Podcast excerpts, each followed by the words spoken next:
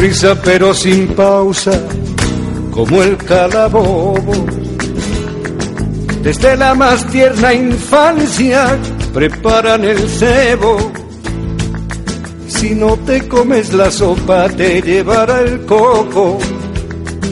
Los tocamientos impuros te dejarán ciego y te acosan de por vida, asusando el miedo, pescando en el río turbio del pecado y la virtud, vendiendo gato por liebre a costa de un credo que fabrica platos rotos que acabas pagando tú.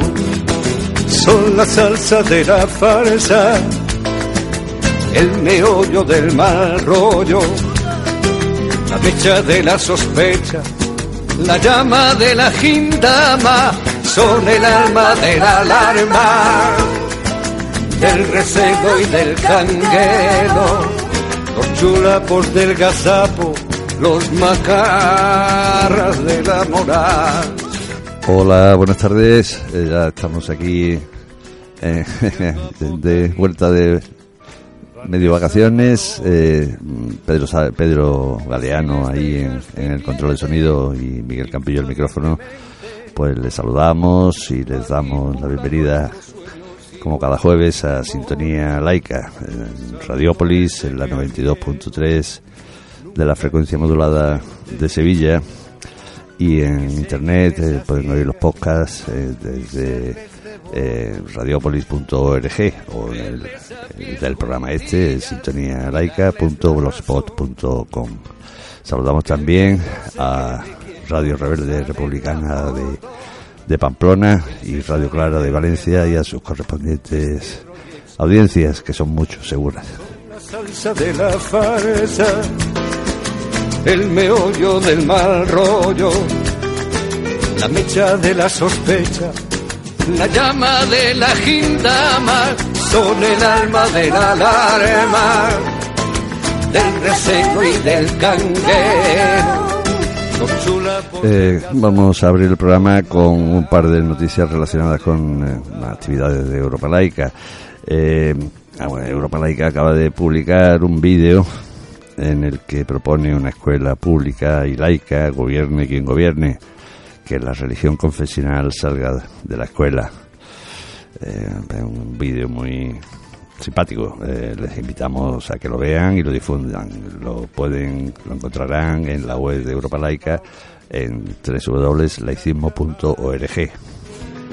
Organizan sus cruzadas contra el hombre libre más o menos responsable. Y a instancias del responsable de, del laicismo del PSOE, que llamó a Antonio Gómez Mavillán y eh, fuera, fuera de ese ciclo de reuniones que, parece ser que han mantenido con algunos colectivos sociales, el martes pasado 10, ayer, una delegación de Europa Laica integrada por su presidente Antonio Gómez Mavillán Juanjo Picó, que es responsable de comunicación, y Francisco Delgado, responsable de educación, se reunió, como digo, con esta delegación con el responsable de laicismo del PSOE, Juan Manuel Rodríguez Uribes, y, y algunos colaboradores de este hombre. Durante la reunión, Europa Laica expuso su preocupación porque en las negociaciones sobre la formación de un nuevo gobierno el laicismo no ocupe apenas ningún papel. Eh, Aun reconociendo este déficit, Rodríguez Uribes se mostró confiado en que tras la formación de un nuevo gobierno se puedan impulsar eh, algunos asuntos, entre ellos la denuncia de los acuerdos con la Santa Sede. Toma ya. En fin. Desde Europa Laica se insistió en algunos temas como las inmatriculaciones y la necesidad de reformar la ley de patrimonio histórico para afectar los bienes inmuebles de raíz histórica religiosa al Estado. En el ámbito de la educación, eh, Francisco Delgado insistió en avanzar en sacar la religión del horario escolar como primer paso hacia la supresión de esta asignatura de adoctrinamiento escolar. Juanjo Picó sugirió que el PSOE impulsara mociones municipales por la laicidad institucional. Eh, en fin, que se acordó, se acordó volver a reunirse tras la formación de un nuevo gobierno y por parte de Uribes, de Rodríguez Uribes, pues se avanzó la idea de unas jornadas socialistas sobre laicismo en las que Europa Laica participará de forma destacada. El meollo del mal rollo, la fecha de la sospecha, la llama de la gindama, son el alma de la alarma, del recelo y del canguero y bueno, para, para, hablar concretamente del expolio que ha supuesto la, las inmatriculaciones episcopales al patrimonio, nos acompaña aquí en el estudio Eduardo López Amodeo, portavoz de la Plataforma en Defensa del Patrimonio de Sevilla. Hola, Eduardo. Buenas tardes, Miguel. Y al teléfono creo que ya tenemos a Andrés Valentín, portavoz de la Coordinadora Estatal Recuperando. Eh, buenas tardes, Andrés. Buenas tardes, aquí estoy. ¿Qué tal? ¿Todo bien, no? Bien. Muy bien.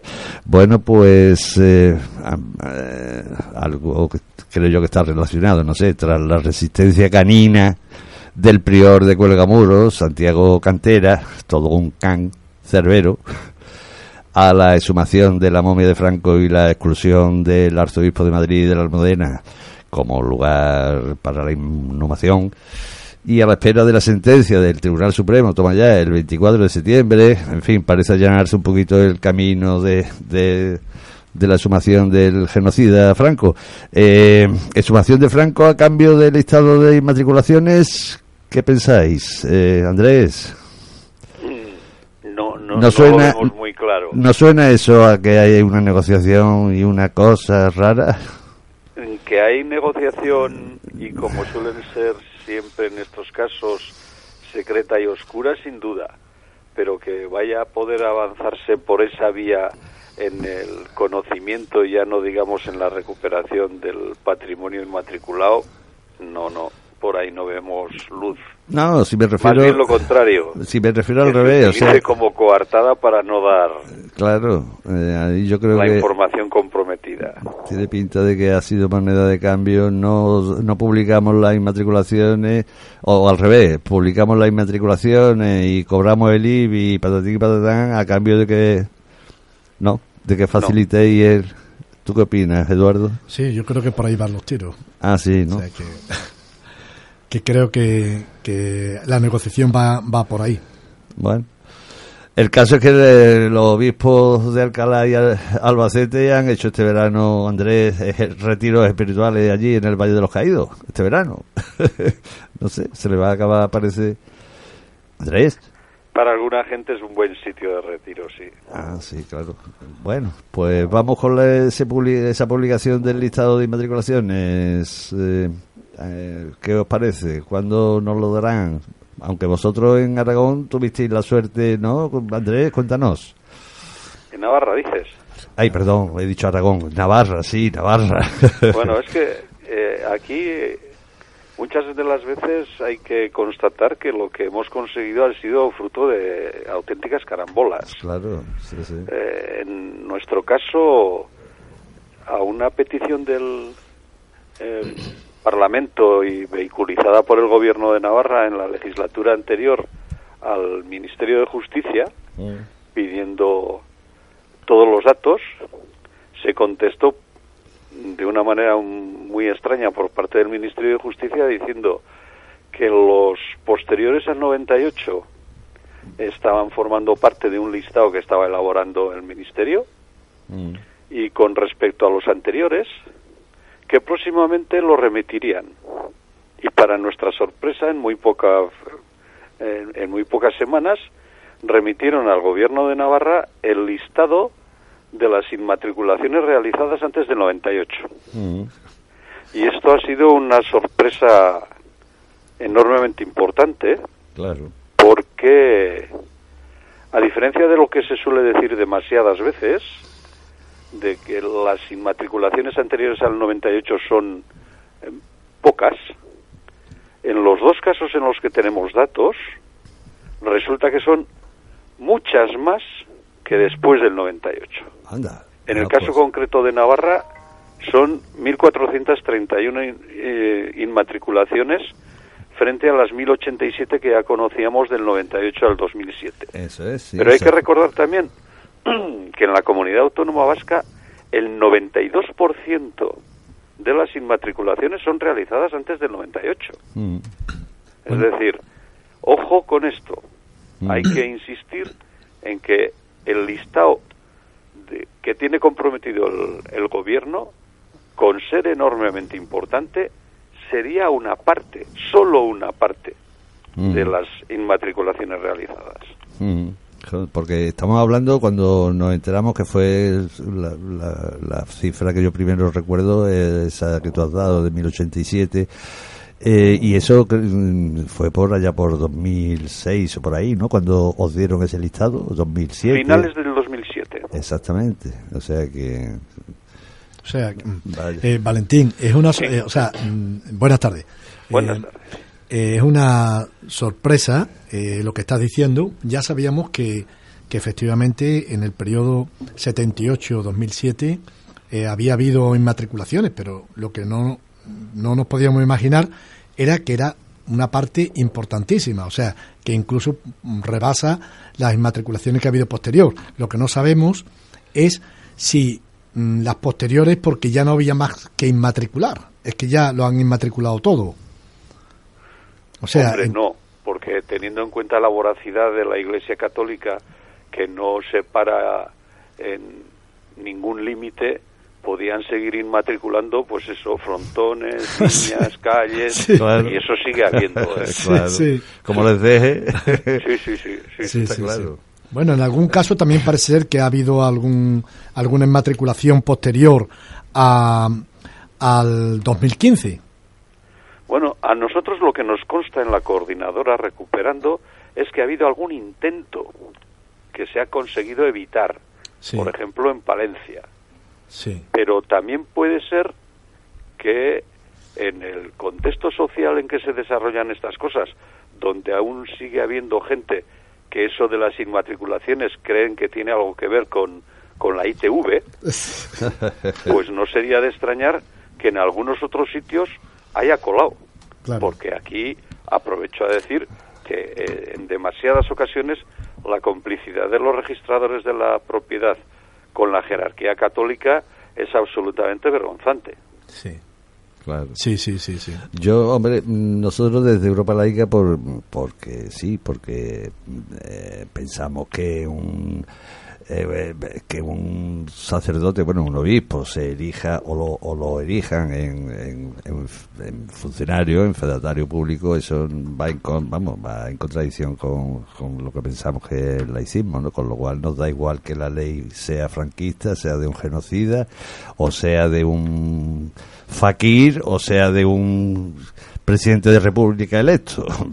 El caso es que eso no tiene mucho sentido para nosotros y, y reivindicamos la- que, que el, el tema se vaya desde 1946. Pero eso que has dicho, la verdad es que nos ha dejado un poco... A Eduardo también que sale con una cara de... de- Sorpresa, No sé. ¿Tú crees que veremos relativo a medio a corto plazo el, el tema del listado completo? Lo que digo completo es completo, no lo que nos vayan a querer cribar ahora, que también puede ser otra posibilidad, que nos den eh, una cifra inferior a la que a la, Bueno, que, a eso la real. ya nos consta que lo han intentado, por ejemplo, en Asturias Claro, por eso te lo y pregunto. en, y en algunos otros sitios. Y yo creo que en este sentido hay que ser muy conscientes de que eh, la Iglesia juega con una enorme ventaja, y es que su horizonte temporal es la eternidad. El nuestro todavía no. Y entonces, en ese sentido, tendremos que ser muy pacientes y, bueno, pues de la misma manera que eh, en este momento nosotros podemos estar controlando más de 3.000 inmatriculaciones, perdón, más de 3.000 bienes inmatriculados, porque no, no olvidemos que muchas inmatriculaciones incorporan varios bienes. Sí. Entonces, bueno, pues eso ha sido a base de dos veces que los hemos pillado por sorpresa, que fue la primera petición, la realizada en el 2008, y luego la que comentaba al principio.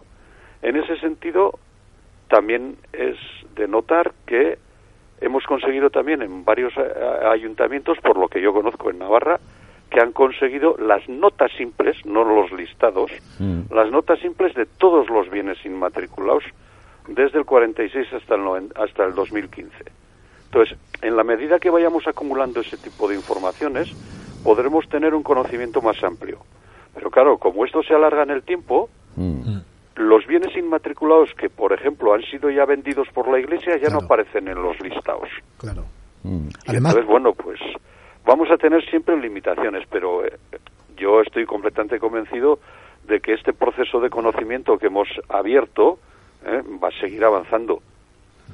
eh, ¿Cuánto nos va a costar tener una idea cabal del volumen y detalle de las inmatriculaciones? No lo sé. Pero en la medida que sigamos avanzando, podremos ir denunciando de una manera más sólida el volumen de este expolio monumental. Mm. Ahora, te, ahora te abundaré en ese Sí, tema, pero eh, a Eduardo ahí, te eh, quiere...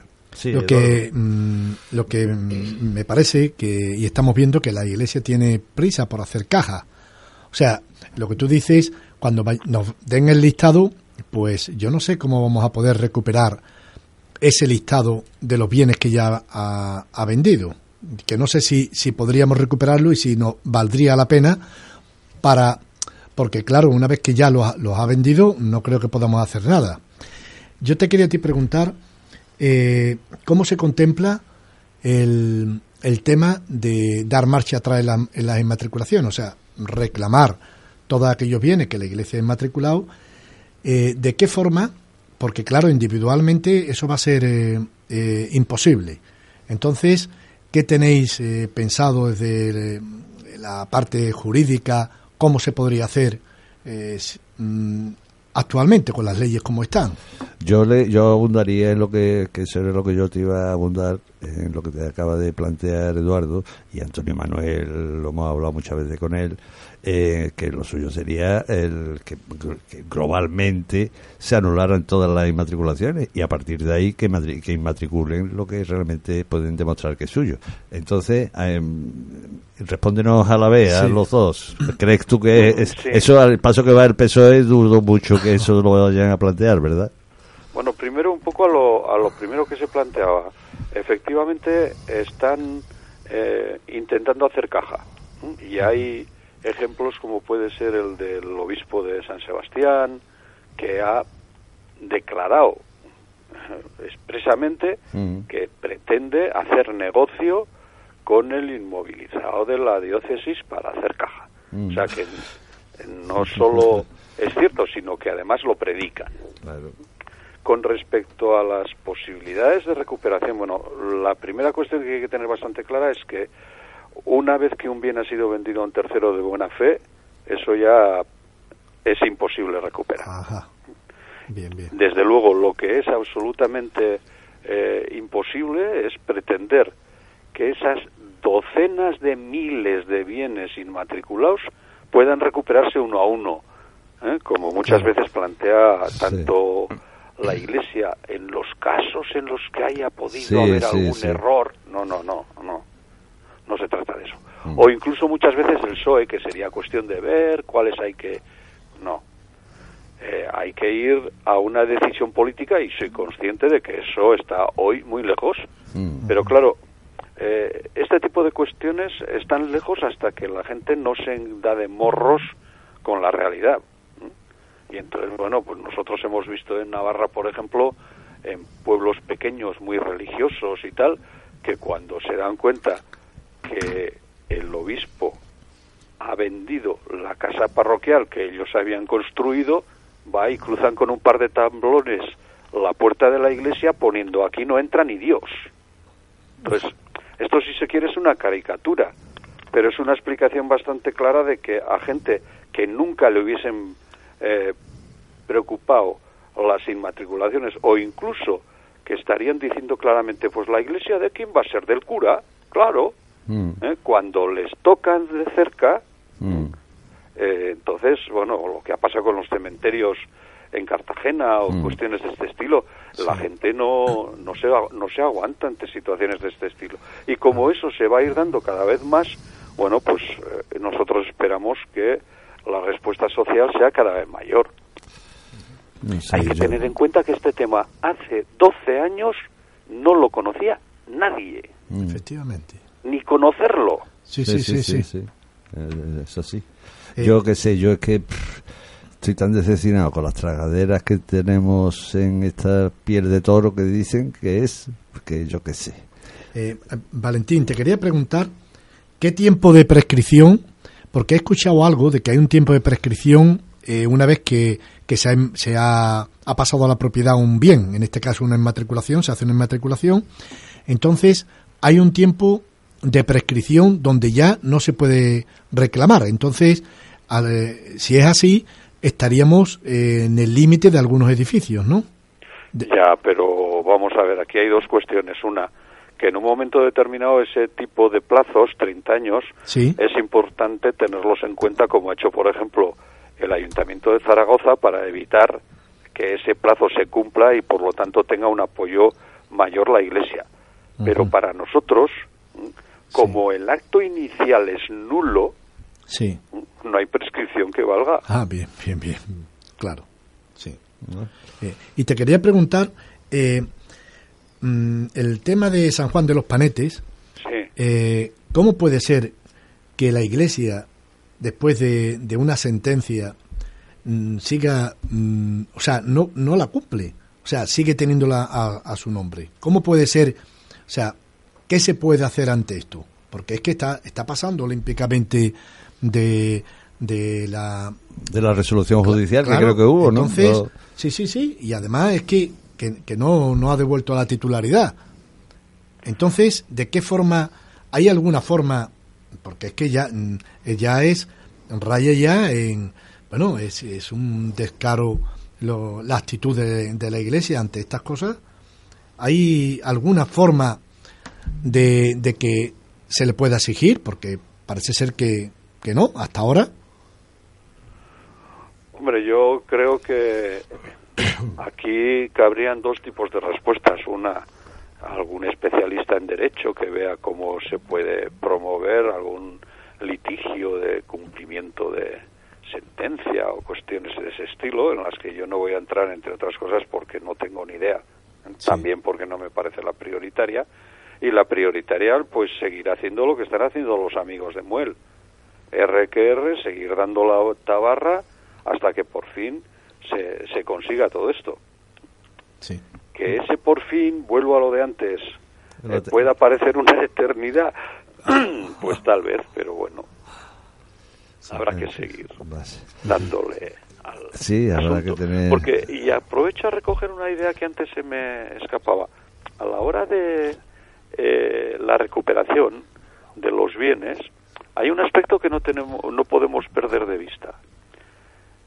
En Europa, sin que haya funcionado las inmatriculaciones, la Iglesia se está deshaciendo de los inmuebles porque no hay manera de sostener el culto. Mm. Con lo cual, inmuebles muy valiosos destinados al culto, cuando ya no hay culto, pues se tienen que destinar a otra cosa. En este país, la Iglesia Católica es absolutamente incapaz de sostener y mantener las docenas de miles de bienes que han inmatriculado. Con lo cual, de alguna manera, cuando tenga posibilidades de negocio, buscará el negocio, pero cuando no tenga posibilidades de negocio va a tener que deshacerse de ellas de alguna manera. Mm. Hay que apretarles también para que no dejen, por ejemplo, hundirse cantidad de iglesias románicas que por esta zona están peligrando. Claro. Claro. Hay muchos frentes y la verdad es que la movilización ciudadana nos tiene que ayudar a conseguir que cada uno de esos frentes tenga su correspondiente respuesta. A ver si la ciudadanía se va animando y va tomando conciencia de del expolio que supone para el patrimonio común de, de todos y todas, claro. Eh, Eso que tú has comentado, lo- mm, bueno, también con otras confesiones, pero mm, eh, vengo de Edimburgo, por ejemplo, y, y son muchas las iglesias que son, pues, o restaurantes, o etcétera, etcétera. Así que, pues sí. Eh, vamos a escuchar una canción.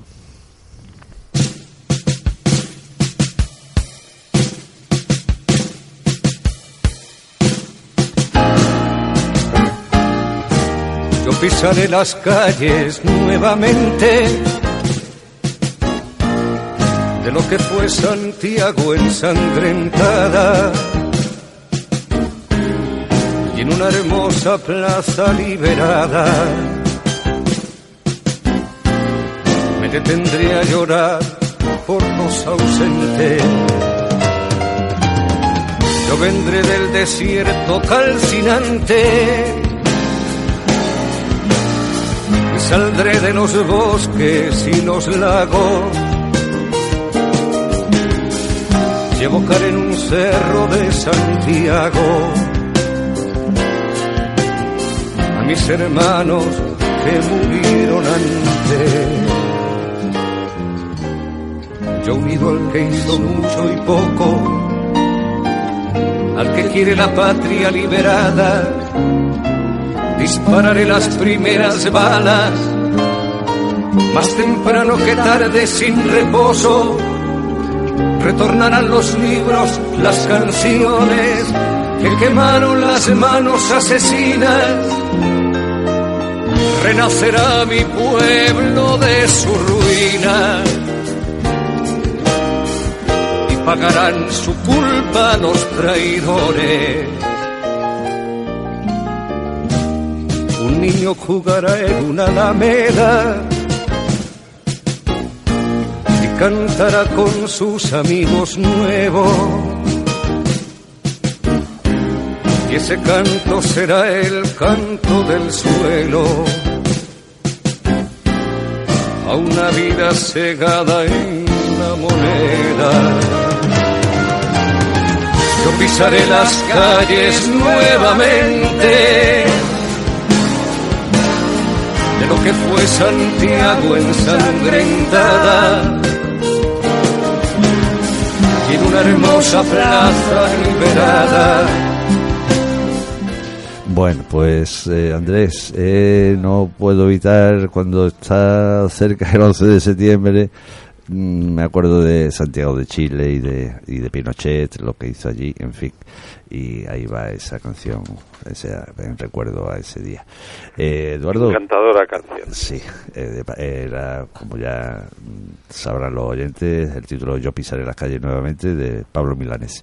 Eduardo, eh, la dejadez de las administraciones públicas en el tema del patrimonio no es solamente con las inmatriculaciones, aquí ahora hemos tenido en estos días un par de casos. El, el hallar restos en la iglesia del Salvador, eh, la segunda iglesia de Sevilla, eh, y también antiguamente mezquita, y, aún sabiéndose que allí había restos, porque el patio de. Ah, se sabe que allí hay restos eh, humanos, pues allí hemos visto los huesos en el contenedor de basura, como el que es. Y luego otro tema también, el, una señora parece ser que ha roto allí en el del ayuntamiento una, una cruz, eh, la cruz de la Inquisición, por cierto, que bueno, la ha roto y las cámaras de, que tiene el ayuntamiento para vigilar el edificio de patrimonio también, pues no la tenían operativa.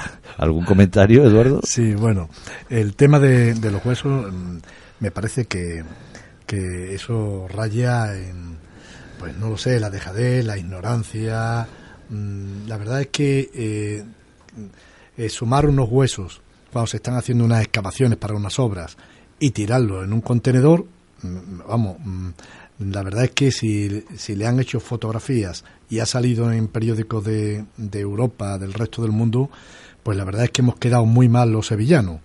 ¿eh? Y por supuesto los políticos que están a cargo de eso me parece que es que tendrían que dimitir.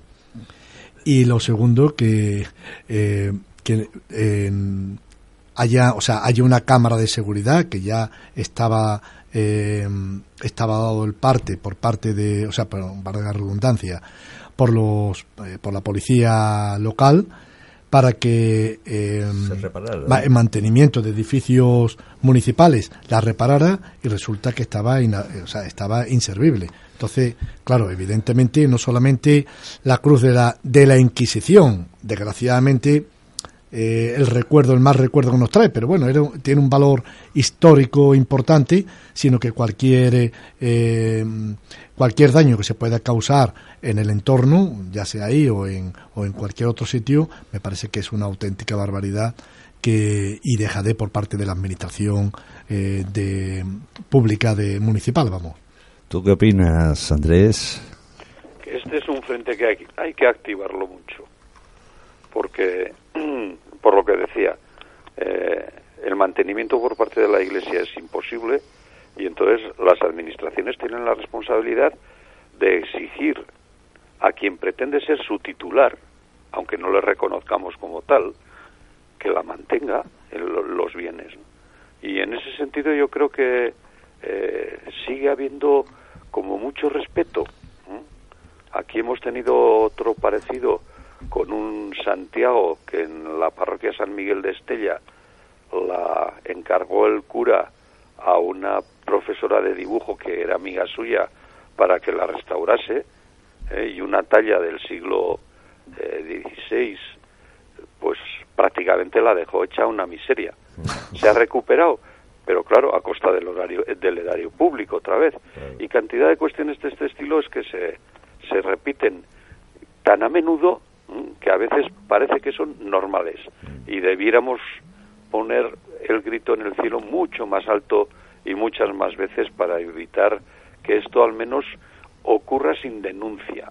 Mm. Pero bueno, junto a esto pues tienes tantas otras cosas, pues la, la joya del románico de eh, Santa María de Ujue resulta que solamente se puede visitar cuando quiere el cura, porque como es el que tiene las llaves y bueno, esto después de haber invertido 6 millones de euros en la rehabilitación de esa iglesia.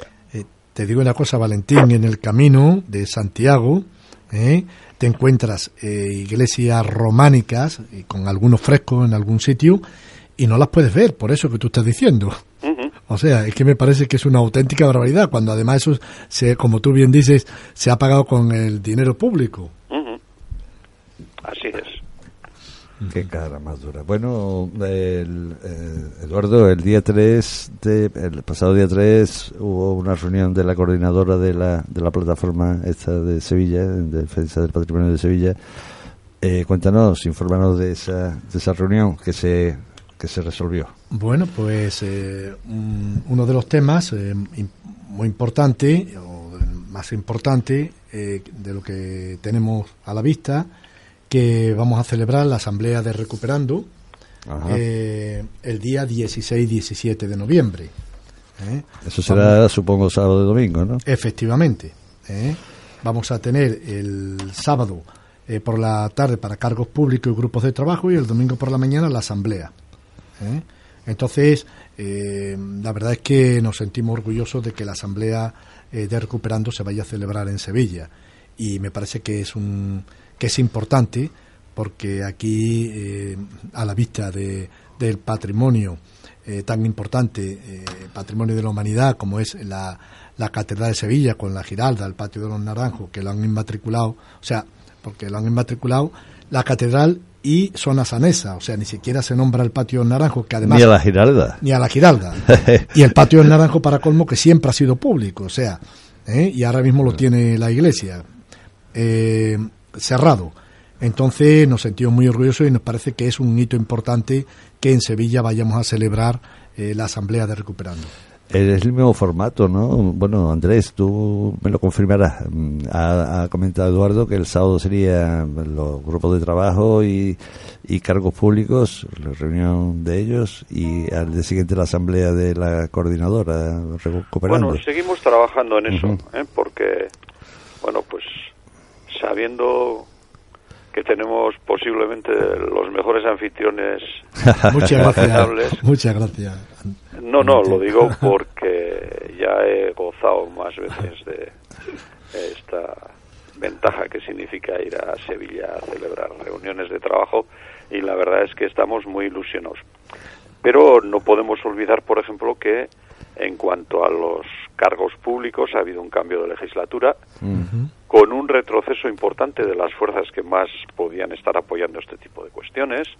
Y entonces, bueno, pues intentaremos eh, volver a reunir a los cargos públicos, pero hoy por hoy, por ejemplo, no está demasiado claro. Entonces, bueno, seguimos trabajando un poco en el formato que habríamos de darle tanto a la sesión de tarde del 16 de noviembre como a la sesión de mañana del 17 de noviembre.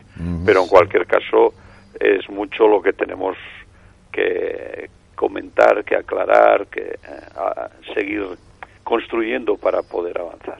Ah, perfecto.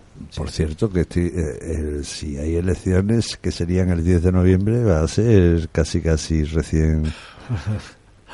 No sé de qué manera pero de alguna manera, sobre todo viendo el panorama, o nos eh, convencemos de que tenemos que gestionar nuestras agendas al margen de las agendas políticas, o si no, no vamos a poder dar un paso adelante. También tienes razón, también es cierto. Vamos a quedar suspendidos como el país. claro.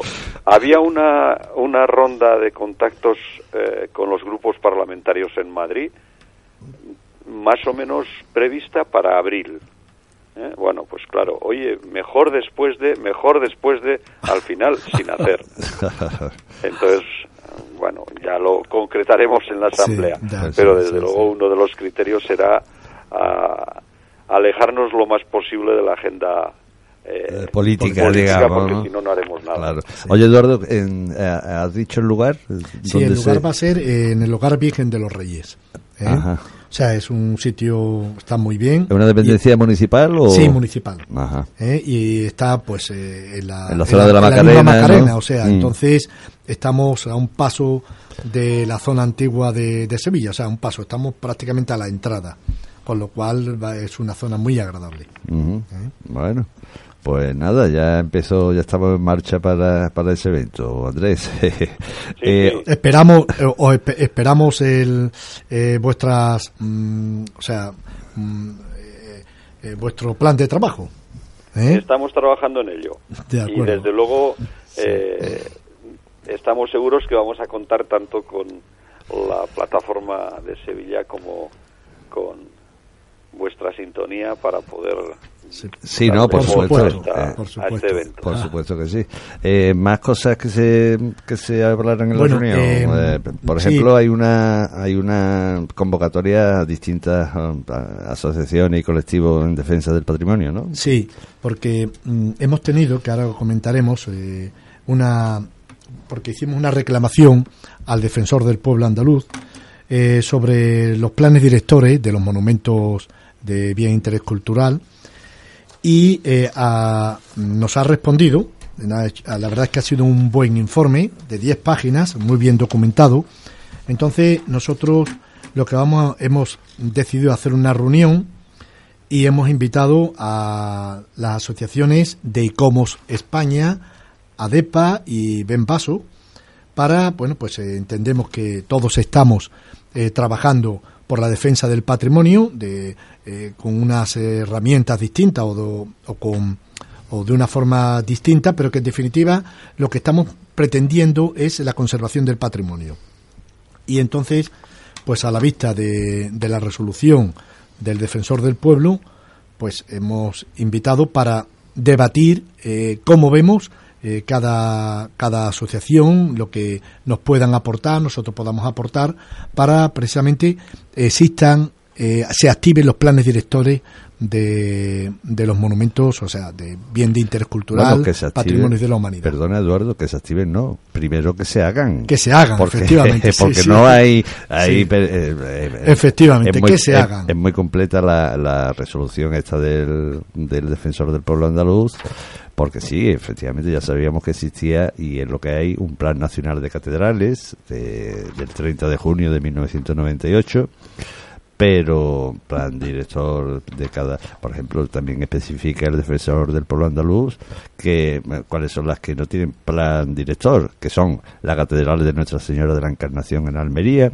Catedral de Santa Cruz en Cádiz, Catedral Vieja de Cádiz, Catedral de la Asunción de Nuestra Señora en Córdoba, Catedral de la Anunciación en Granada, Catedral de la Encarnación en Guadix, Granada, Catedral de la Merced en Huelva, Catedral de la Asunción de la Virgen en Jaén, Catedral de Jerez de la Frontera, antigua colegiata del Salvador, en Jerez, Cádiz, eh, Catedral de la Encarnación, en Málaga, Catedral de Santa María de la Sede, en Sevilla, Iglesia Mayor con Catedral de Baza, Granada, y Catedral de la Natividad de Nuestra Señora en Baeza, Jaén.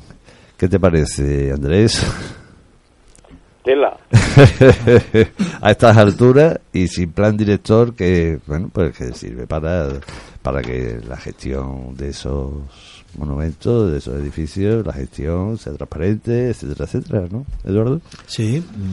El defensor del pueblo, la verdad es que habla de precisamente de transparencia y habla de que, evidentemente, el plan director, que para eso se creó en, ya hace unos cuantos de años, era el paso previo eh, para la realización de las obras y actividades de restauración.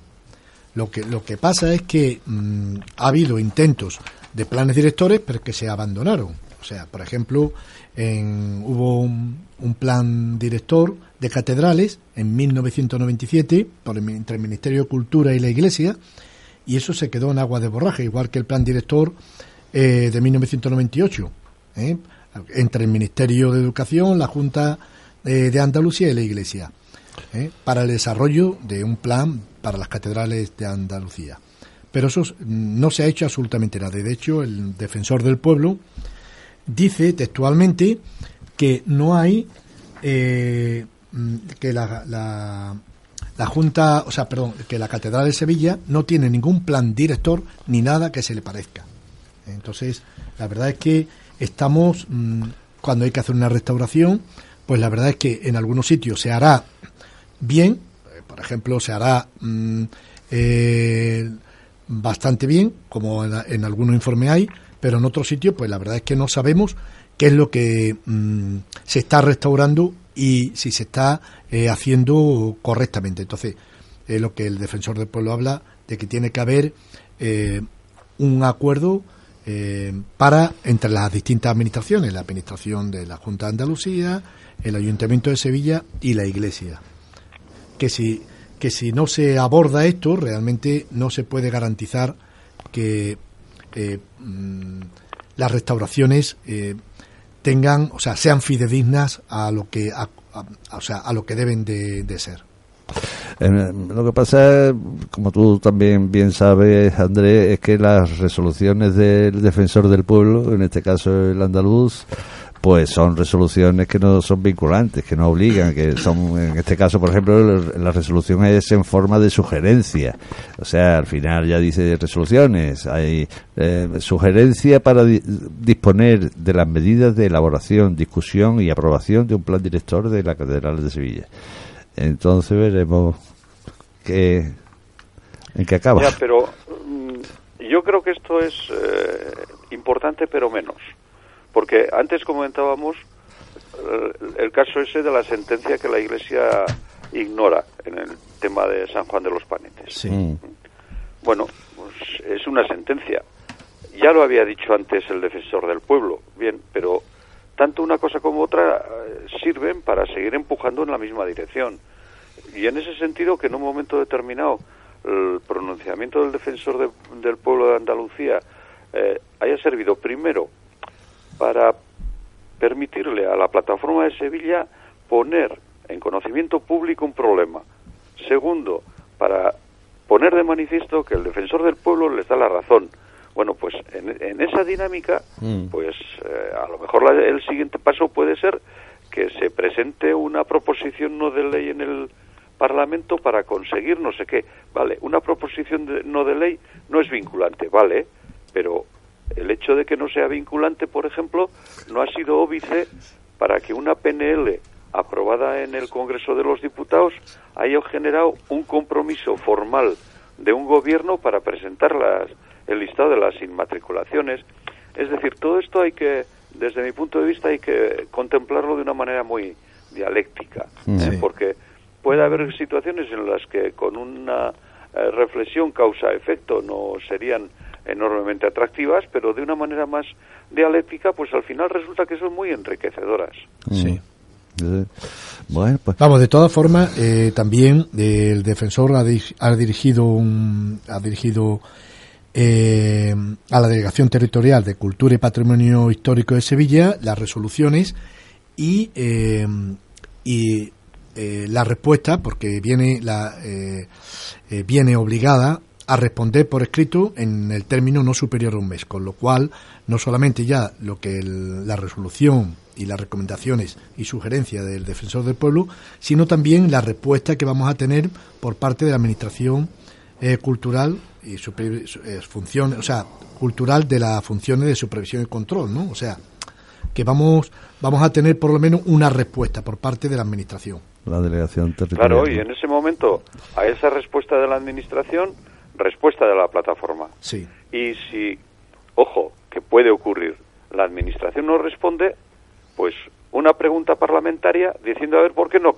responde a ese planteamiento del defensor del pueblo y en definitiva seguimiento mm. siendo muy permicas muy permicas Mm. sí, sí, sí. No, por eso también queremos reunirnos con otras plataformas y colectivos para que no solamente sea esta plataforma, sino que seamos más colectivos ¿no? y hacer más, más fuerza, en fin. Vamos a la efeméride. Pedro.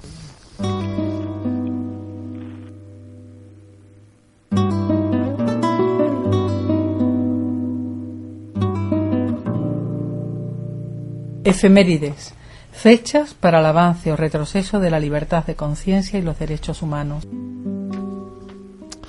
Tal día como hoy, 12 de septiembre de 1213, el sanguinario Simón IV de Montfort derrota a Pedro II el Católico, rey de Aragón, en la batalla de Muret, donde este, este hombre pierde la vida, en el contexto de la cruzada contra los albigenses.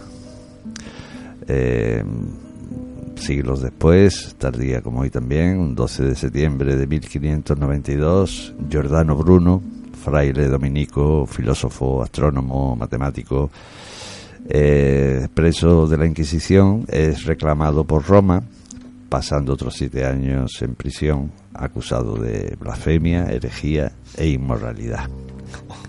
¿Os suscita algún comentario, Andrés, Eduardo, estas efemérides? Que no estamos tan lejos. Yo digo eso mucho. Estamos volviendo hacia atrás. Que estamos bastante cerca del neolítico, aunque tengamos móviles y... Pero bueno. Bueno, pues entonces, ¿qué, qué, perspectivas tenemos, Eduardo, para los próximos días? Eh, ¿Hay una próxima reunión con... ¿Hay reunión ya establecida con, los colectivos hechos? Sí, sí, ya hemos quedado, hemos acordado para el día 17 a las 7 de la tarde mm. en, la, en el Centro Cívico de la Sirena. Nos vamos a reunir y vamos, bueno, a... Creo que ya han contestado algunas, ¿no? Sí, eh, ya han contestado eh, las que habíamos invitado, que es ADEPA, y Comos España y, y Aben Paso. Son tres, eh, tres asociaciones, son muy importantes. Eh, la ICOMOS es a nivel eh, español y también a nivel internacional. Hace poco, en el mes de junio, eh, nos invitaron y tuvimos una reunión con ellos y con, con, más, con más asociaciones, no solamente de aquí de Sevilla, vinieron también de Córdoba, de Jerez, y, fue muy interesante porque lo que se trata es de, unificar un poco eh, todo el, eh, toda la actividad en defensa del patrimonio que, que, cada asociación estamos teniendo, porque claro, hay asociaciones están centradas en un tema y otras pues eh, es un tema mucho más amplio, ¿no?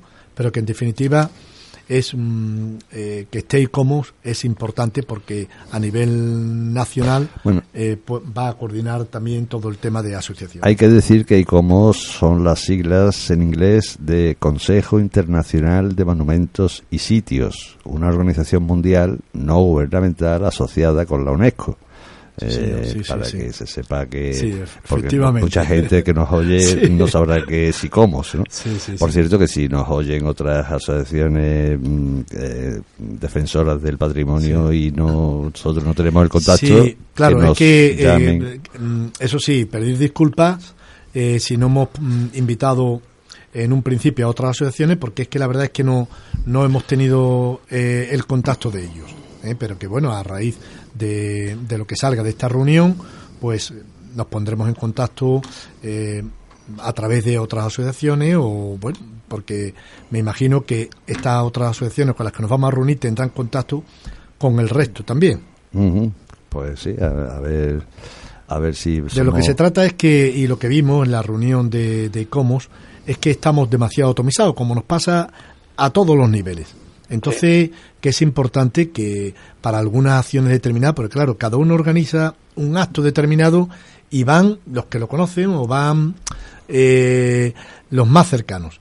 Sin embargo, mm, es muy importante, ya con nosotros, por ejemplo, eh, a Ben Vaso, cuando hemos organizado alguna cosa, que hicimos una performance eh, por, lo, por tres sitios inmatriculados, eh, Santa Catalina, El Salvador y la, y la, Y la Giralda. y la Giralda, la catedral, pues eh, ellos participaron, o sea, nos acompañaron y eso me parece importante porque eh, mm, cuando alguna asociación mm, hace algún acto, creo que debemos estar todos los demás apoyando. Claro que sí. Andrés, creo que querías decir algo. Además, ya Sí, vamos a ir porque despidiéndonos. es que en ese sentido, aparte de un contacto muy interesante que se ha producido recientemente en Segovia, quiero hacer referencia a una convocatoria y pido disculpas de antemano porque no tengo la información necesaria a mano, que se va a celebrar en la primera quincena de octubre en Málaga, Mm.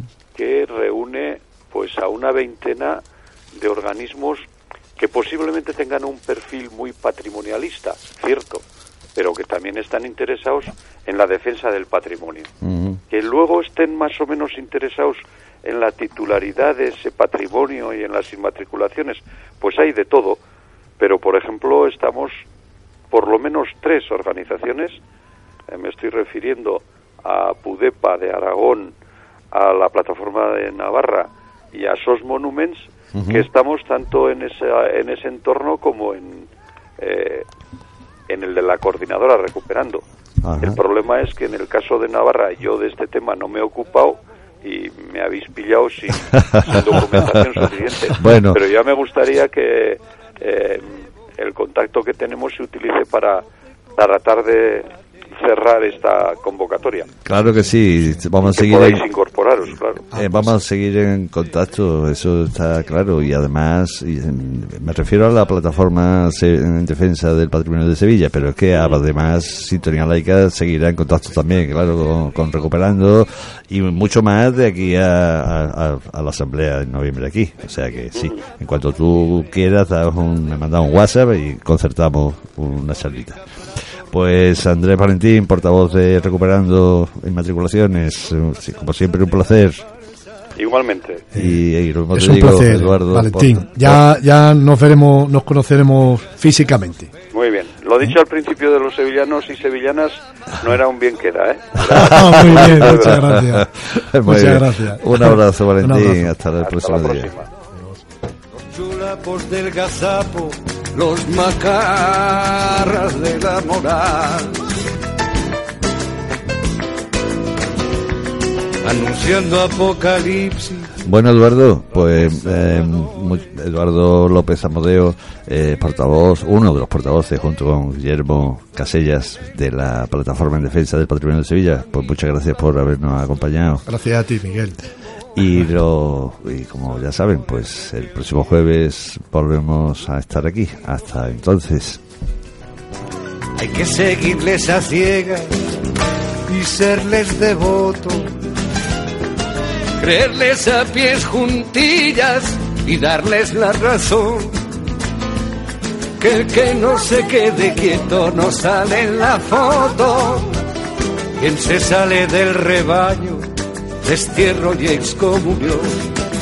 Son la salsa de la farsa, el meollo del mal rollo la mecha de la sospecha la llama de la gindama son el alma de la alarma del reseño y del canguero, los chulapos del gazapo, los macarras de la moral